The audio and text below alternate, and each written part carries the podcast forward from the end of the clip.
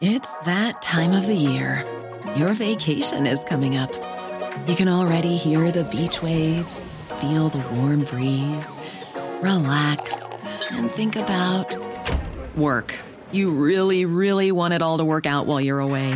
Monday.com gives you and the team that peace of mind. When all work is on one platform and everyone's in sync, things just flow wherever you are. Tap the banner to go to Monday.com.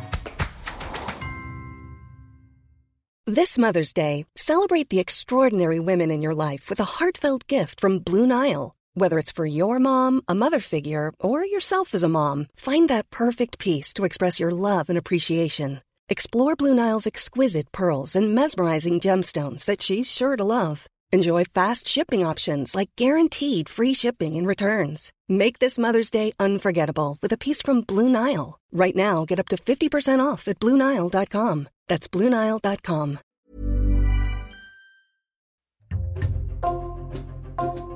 Bonjour, c'est Jules Lavie pour Code Source, le podcast d'actualité du Parisien.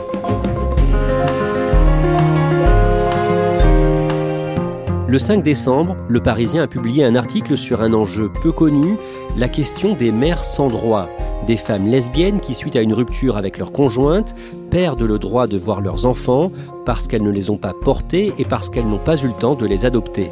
Chez Code Source, nous avons eu envie de donner la parole à l'une des femmes qui ont témoigné dans cet article pour qu'elle prenne le temps de nous raconter ce qui lui est arrivé et comment elle s'est battue pour obtenir la garde partielle de sa fille. Elisabeth Penel est au micro d'Ambre Rosala pour Code Source.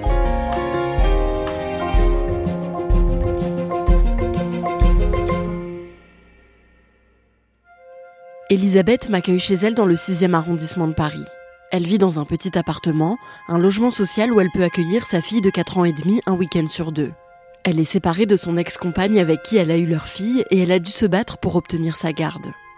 Elisabeth a une cinquantaine d'années, elle porte des lunettes et elle a des cheveux courts grisonnants. Elle est coach en développement personnel et hypnothérapeute et aussi membre de l'association Les Enfants d'Arc-en-Ciel qui accompagne les personnes LGBT dans leur projet parental et elle se bat pour que les mères qui ne portent pas le bébé dans un couple lesbien n'aient plus à adopter leur enfant pour qu'il soit reconnu comme tel. Il faut absolument qu'on n'ait pas à adopter nos enfants d'une façon ou d'une autre. Nos enfants sont nos enfants. On n'adopte pas ses propres enfants. Enfin, on est dans une absurdité là. Adopter nos propres enfants avec qui on vit tous les jours.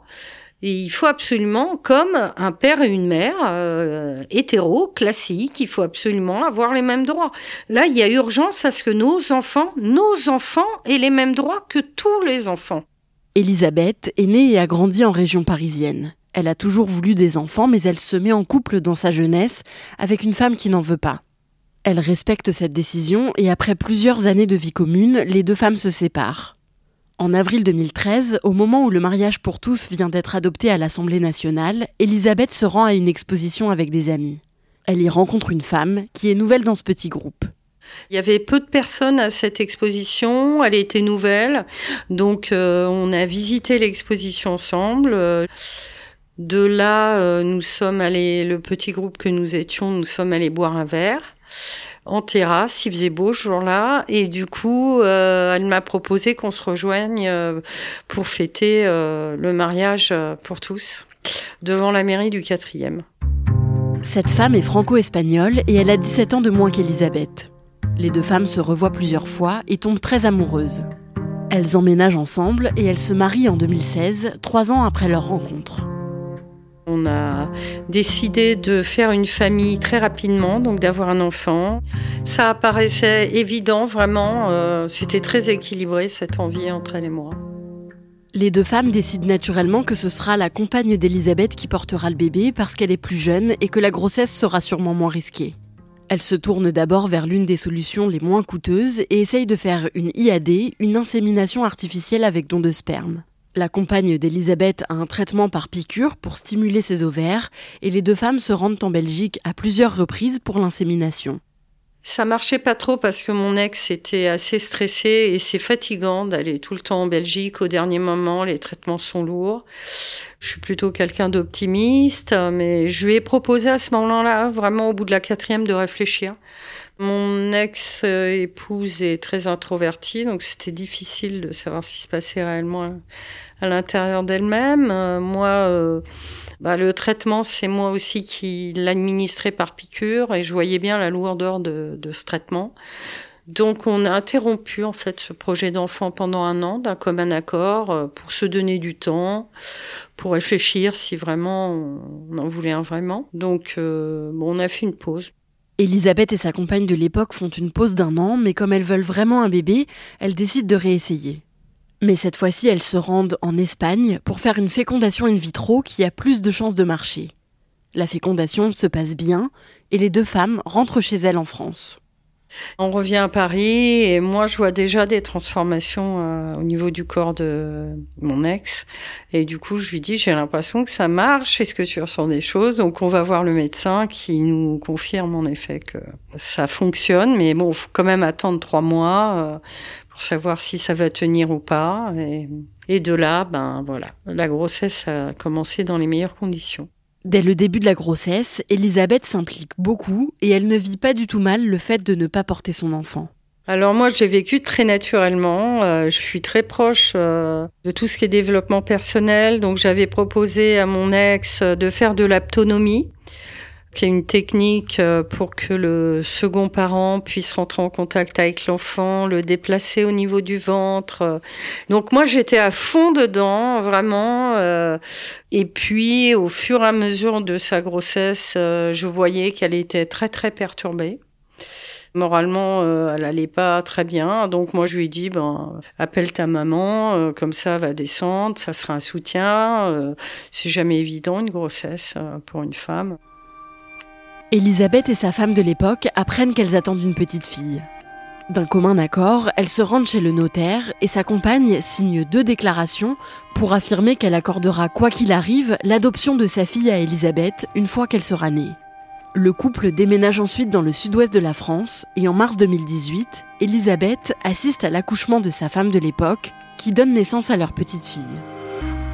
Je vois sa tête euh, qui sort et je dis à mon ex, euh, ben, euh, elle arrive, voilà, il faut que tu pousses encore. Enfin, c'était très émouvant et au moment où elle est sortie, je l'ai mis sur le ventre de mon ex et j'ai coupé le cordon ombilical et je lui ai dit, bienvenue avec nous.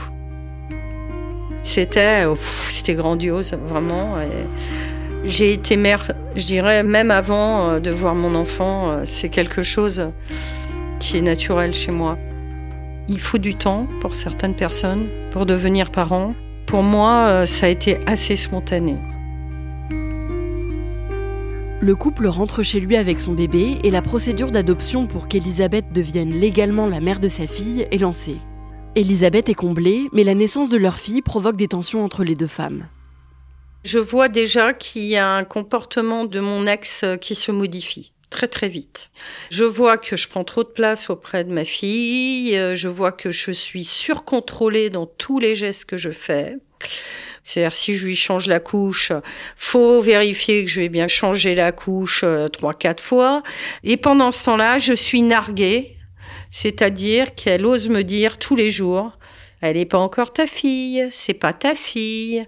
Donc il y a une possessivité vis-à-vis de l'enfant. Au lieu de se dire bah, c'est super, mon conjoint s'occupe euh, de notre enfant aussi bien que moi, c'est génial, euh, tout va bien, à la crèche tout va bien, notre fille est épanouie. Euh.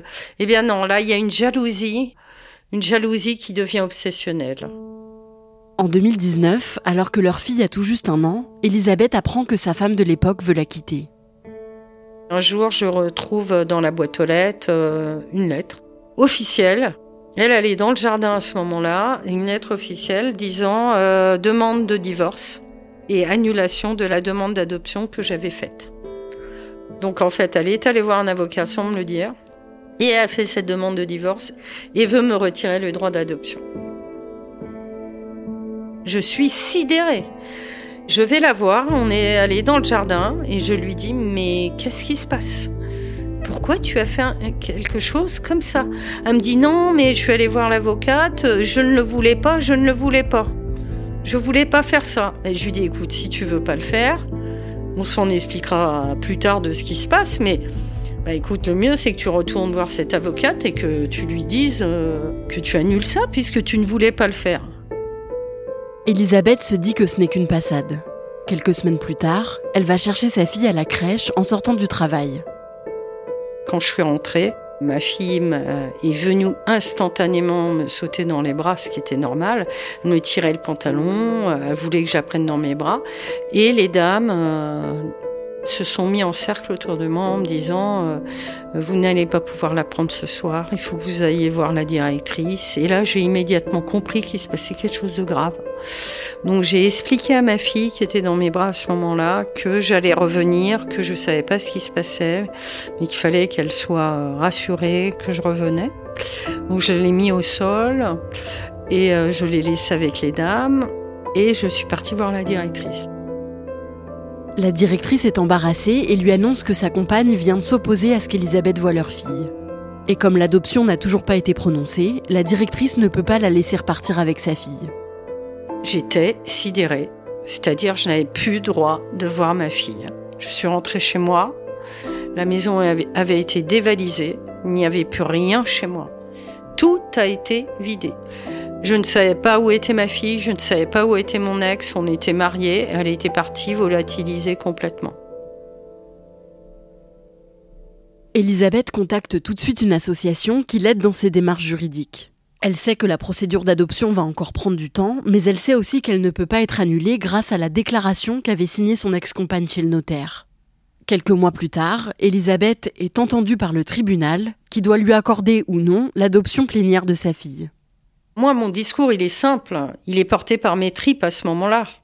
J'ai dû nommer ma fille au moins une dizaine de fois dans ce discours. Je voulais vraiment dire à ce tribunal qu'avec ou sans eux, ma fille était ma fille et que j'avais besoin d'eux pour qu'elle le devienne officiellement. Et que ma fille, elle avait une famille, elle n'avait pas la moitié d'une famille. Elle aurait besoin aussi de ses deux familles et de ses deux parents pour l'aider à grandir et à s'épanouir. Voilà, moi je n'avais aucune rancœur, aucune colère, euh, je voulais juste que le tribunal, euh, que le juge, que le président de séance comprenne euh, que voilà, il y avait eu un projet de famille, que mon enfant avait besoin de nous deux et qu'il était hors de question de faire une révision ou de me couper la tête. Deux mois plus tard, le tribunal rend son jugement et accorde à Elisabeth l'adoption plénière de son enfant. Mais son ex-femme fait appel, alors Elisabeth n'a toujours pas le droit de revoir sa fille. Elle n'a aucune nouvelle et ne sait pas où elle se trouve, alors elle engage un détective privé.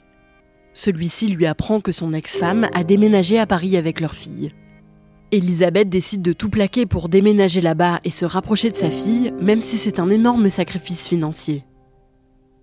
Monter sur Paris, ça veut dire beaucoup d'argent. Ça veut dire où je vais me loger? Je suis repartie à zéro. Vous avez une maison qui a été vidée. Vous n'avez plus de meubles. Vous n'avez plus rien. C'est un préjudice énorme pour moi euh, financier. J'ai quand même payé plus de 12 000 euros de frais d'avocat puisque j'avais pas le droit à l'assistance euh, judiciaire à 100 euros près, alors que mon ex gagnait euh, beaucoup plus que moi. Et puis ça a été euh, au niveau de ma santé, j'ai fait une alopécie, euh, j'ai perdu la moitié de mes cheveux, heureusement je les ai retrouvés. Ça a été euh, extrêmement douloureux physiquement. je sentais l'absence de ma fille de façon aiguë à chaque minute, chaque seconde, bah, comme n'importe quel parent. Elisabeth a peur que son enfant pense qu'elle l'a abandonnée. Et parfois, même si c'est inconcevable pour elle, elle redoute qu'elle ne puisse pas adopter sa fille et qu'elle ne la revoie plus jamais. J'avais une peur qui ne m'a jamais lâché dans le ventre, moi qui avais jamais peur de rien avant. Mais je savais que c'était le combat de ma vie et je savais que j'aurais alerté toutes les instances. Je serais allée jusqu'au bout. Elisabeth repasse devant le juge et la cour d'appel rend son jugement au début de l'année 2021. Elle entérine l'adoption plénière et Elisabeth est officiellement reconnue comme la mère de sa fille. C'était merveilleux, c'était euh, c'était ma victoire. C'était la victoire de ma fille. C'était notre victoire. Et cette victoire, elle est aujourd'hui a fait jurisprudence en France. Donc euh, c'est une victoire euh, pour toutes les mères. Et ça, c'est encore bien plus grand. Le jugement de ma fille permet à d'autres mères aujourd'hui d'obtenir un vrai droit. Elisabeth obtient la garde partielle de sa fille. Elle la retrouve au début de l'année 2021, après un an et demi sans l'avoir vue. C'était des émotions pas possibles. C'était formidable. La première fois que j'ai retrouvé ma fille, j'ai pris ses deux petites mains et je lui ai dit, tu sais, euh, je ne t'ai pas abandonnée. Je ne t'ai jamais abandonnée. Maman ne t'a jamais abandonnée. Maman savait pas où t'étais. Maintenant, tout va aller bien. Tout va bien se passer. On s'est retrouvés et jamais plus personne nous séparera. Aujourd'hui, ma fille va bien. Elle était là euh, ce week-end dans mon appartement. On a fait euh, l'arbre de Noël. Euh, elle a vu ma mère qui a 87 ans. Ça, c'est très émouvant parce que pendant ces années-là, j'ai pensé que ma mère ne la reverrait plus. Notre contact est bon et tout se retisse tranquillement. Et euh, on vit vraiment euh, une vie de famille tout à fait euh, classique. Je n'ai pas de colère, je n'ai pas d'amertume, je n'ai pas de haine. Je suis pleine de l'amour de ma fille aujourd'hui et, et c'est ma fille qui compte.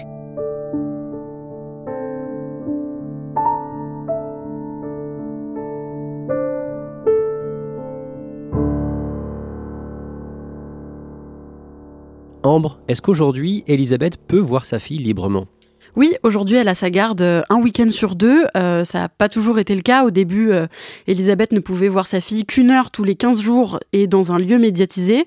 Mais là, ça fait trois mois qu'elle peut s'en occuper librement, un week-end sur deux. Et bientôt, elle aura aussi la garde de sa fille la moitié des vacances scolaires.